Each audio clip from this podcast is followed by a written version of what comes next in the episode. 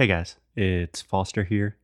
So, it was a really difficult week for us here at English no Cru. Um, I lost someone very close to me, and Alexia is traveling with her father. So, to be honest, we really don't have the time or energy to record new episodes this week. So, in the meantime, we are going to replay some of our favorite episodes for the next couple of days, and we will be back as soon as we can. So, as always, we really appreciate your patience and keep up the good fight. Lose well. We will get on with the show after a quick word from our sponsors. Oi, pessoal, tudo bem? Hoje é domingo, dia de eleições no Brasil. Nós estamos aqui gravando. E É um dia legal, né? que seja para o melhor. É esse meu mantra, que seja para o melhor. E eu gostaria de falar sobre uma coisa um pouco menos importante do que as eleições, mas ainda muito importante para o seu crescimento pessoal, que é o Cambly. Você quer saber o meu mantra? Qual é o seu mantra?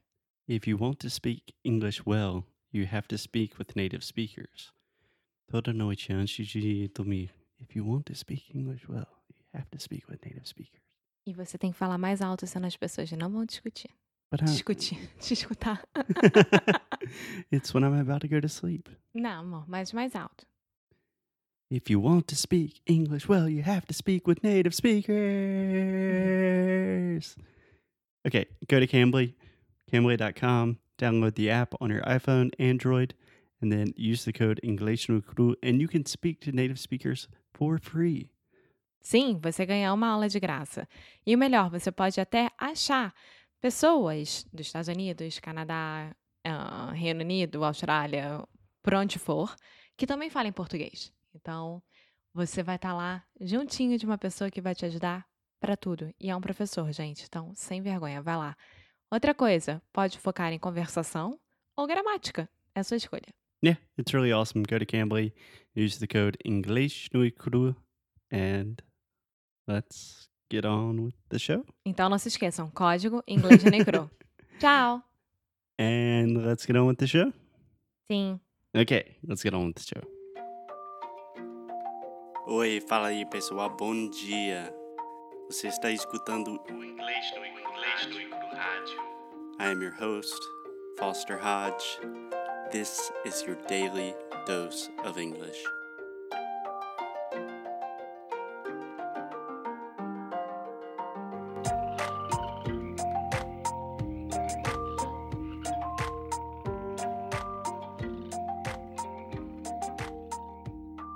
Hey, Alexia, happy Monday, happy Monday. Yes, happy Monday. Are you actually happy or do you have a case of the Mondays? Um, it's not Monday for us yet. Today's Sunday. We're recording this on Sunday, so we do, don't want to lie to you, but I would say there's a 90% chance at least one of us will have the, a case of the Mondays. yes, you do. I do almost every Monday and most mornings. I'm okay. I'm okay with Mondays. I like to think like it's a start of a new week, new accomplishments, and new everything, new challenges. Yeah, Alexia's weird. So where are we? you we, are Alexia? weird. You are the we- the weirdo. Alexia, tell me where we are in what country? Spain, Okay, say that one more time. Spain. Spain. So this is a great example of a moving vowel. This is the A sound. So we have words like Spain, pain, where you almost get a little bit of that mm, mm. Vain. Yeah. So it's very similar to Portuguese when you say like tudo bem, Spain, but you still have to finish that sound with the N and exaggerate that moving vowel. So one more time, say Spain. Spain. Cool. So we are in Spain, one of my favorite countries in the world. When I was in university, I studied in Spain three times. I have probably lived in Spain for, in total, almost two years of my life, but a long time ago. But I still love the country. I'm happy to be back. And Alexia, I want to know what are your first impressions? Honestly, I only know Spain itself from Granada, which we are going to talk today. Because here which we are going to talk about. yeah, because here it's a British colony. Technically, it's not a British colony. So let me explain what we're doing in Spain. Right now, we're dog sitting a cute little pit bull named Gabby. Gabby. And we are in a place in the very south of Spain called La Cala de Mijas. And it's like all expats. So Yeah. Expats is short for expatriates. That means there are tons of British people, tons of Finnish people, people from Holland, Denmark. But The mainly are British, right? Because the most the most, or uh, the majority. yeah, the majority are British. Is British, right? Yeah. Yeah, I always heard that British people would love to go to the south of Portugal and Spain Yeah. to um, run away from their country in a way of weather and things like that. Yeah, which is crazy because British people are escaping to Spain because it's so cold and rainy in England most of the time. But today I was walking Gabby and it started hailing. Hailing é granizo, chuva de granizo. Yes. Yes, it's uh, like 12 degrees right now and it's raining and it's super cold. It was crazy. Super cold. Okay, so La Cala de Mijas is not typical Spain. So I want to talk about one of my favorite cities in the world, Granada. Granada is really awesome, right? I think so. So tell me about it. Tell me about your experience. What did you think? Did you it like was cold as well it? hmm when we went there.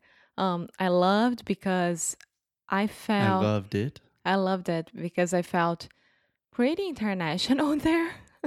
People from all around the world and a lot of I'm gonna say this so wrong. Arabic people? Arabic. Arabic. Arabic people. Yeah. So can I give a quick history lesson? I'll make it very fast, I promise. So, from the year 700 until the year 1492, actually from the year 711 to 1492, Spain was in control of the Moors, was Moors. yeah? And Granada was the last Arabic capital of Spain, and it finally fell to the Christians in 1492 when Christopher Columbus was sailing the ocean blue. That is the way we remember that in school. 1492, Columbus sailed the ocean blue. Yeah. Do you guys have something like that? Like, 1500 o Pedro Álvares. no, not the way that I learned, but I'm pretty sure that there are. Yeah, cool.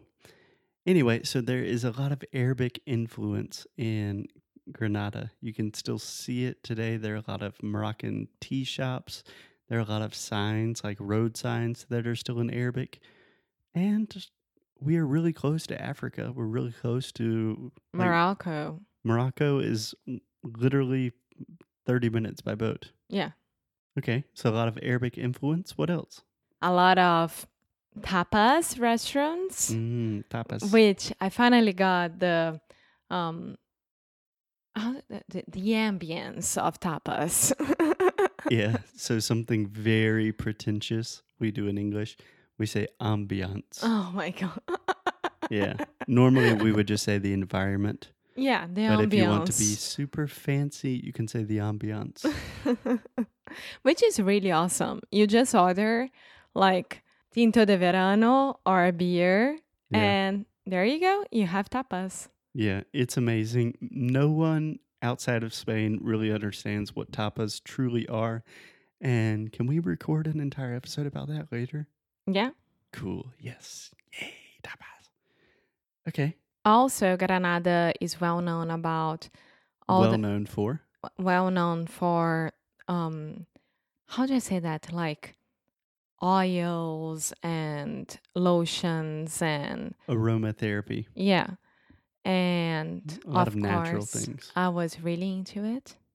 And Yeah. I am really into it. hmm And I could find a store right next to our Airbnb. Yeah.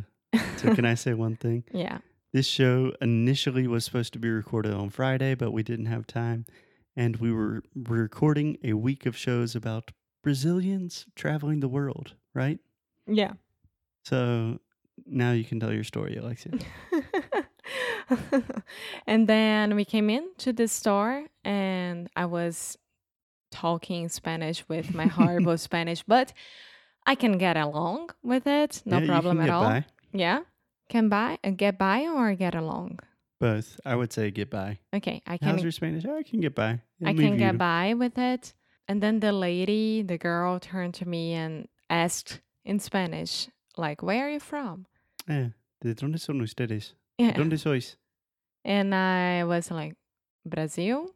And she, ah, eu sabia. Esse espanhol não me engana em nada. Eu fiquei, I was looking at her face. And she's from São Paulo. she moved to Spain like one year ago. Um, her family is from Spain, so she has all the documents and everything like that. Yeah. And she moved to Granada and she said it it's awesome to live there.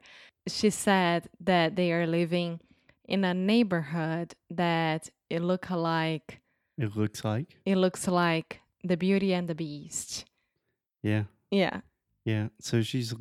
I mean, Granada is a fairy tale town. We tried to talk about some success stories with Portugal, but something that is happening that I did not know about there are more than 90,000 Brazilians in Spain nowadays.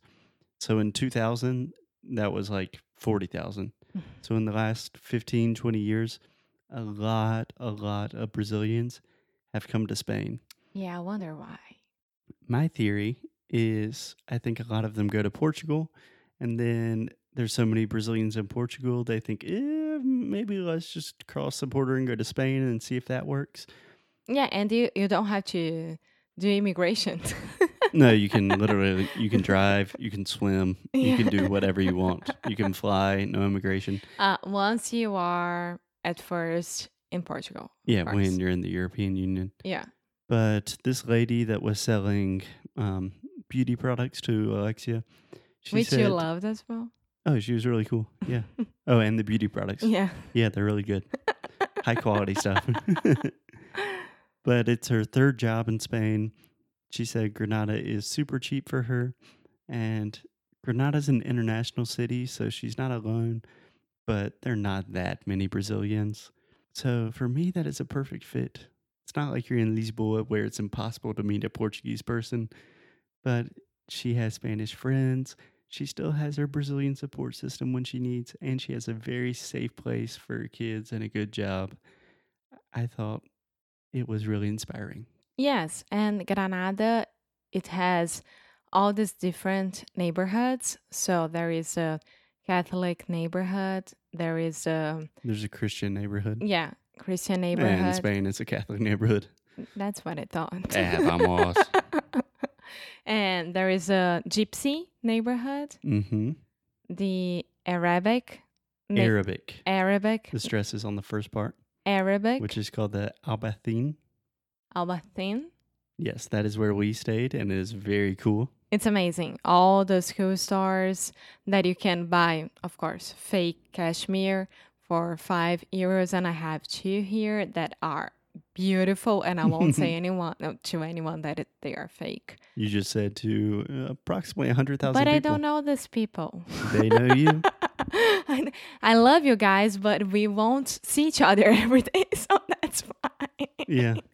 But my recommendation is if you are someone that really loves culture, Granada is a great place to go. And the because- cathedral. Yeah.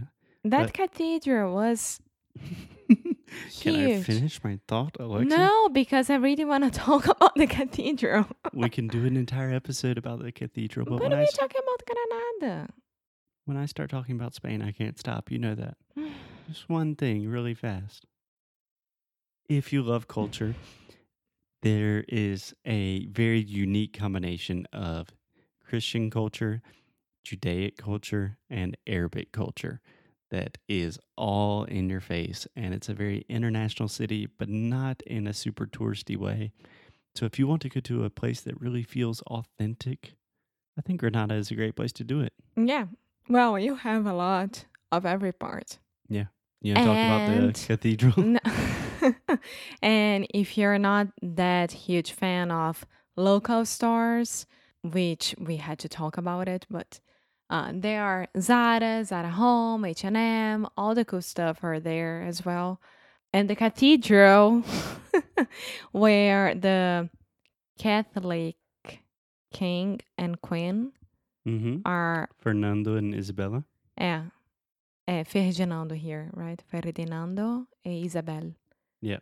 É Isabela, I was trying to speak in English. Fernando and Isabel. é, Yeah. Fernando e Isabel, in Portuguese, of course. Um, Yeah, they're buried in Granada, just next to the cathedral. yeah, So if you want to go stand on top of the, not di- next to you. It's inside. yeah, it's in but that mausoleum. Yeah, exactly. What? How do I say mausoleum? Um, mausoleum, Mausoleum. I believe mausoleum. Yeah. Well, you had to pay five euros hmm each one, and you have the um, audio stuff that you can listen. The audio guide. Yeah, the audio, audio guide that you can listen in any language that you want, and you will explain e- every single part of the cathedral, and it's super worth it. It's amazing. Yeah. Normally, I'm not a big fan of audio guides, but this one was really good. Had, like, Normally, cool I'm and- not really big fan of paying to get inside a church, which is ridiculous, but I see that as a museum and not a church itself. Yeah, and at the beginning of the audio guide, the guy explains why you have to pay because it costs so much money to maintain the building. And I was like, huh, these guys are doing a pretty good job here. okay, so go to Granada. Yeah, eat a lot of tapas. And yeah, that's pretty much my life advice. Uh, yes, that's it. Okay, we will see you guys tomorrow. Bye! Muito obrigada por ter escutado mais um episódio aqui do nosso Inglês no Micro Rádio. Vocês sabem que nós fazemos o possível e impossível para deixar o inglês mais pertinho de vocês, né? E é um prazer imenso que a gente possa estar acompanhando vocês no dia a dia, na rotina e fazer parte da hora do- da cozinha, de faxina, tomar banho, dirigir, o que for.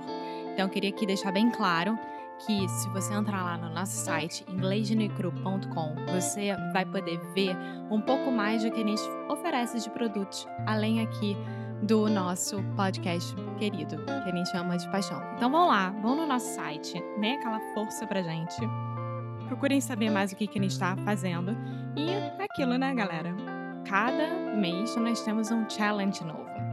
Então, eu acho que é a hora de aproveitar. Então é isso. Um beijo grande e a gente se vê no próximo episódio. Bye!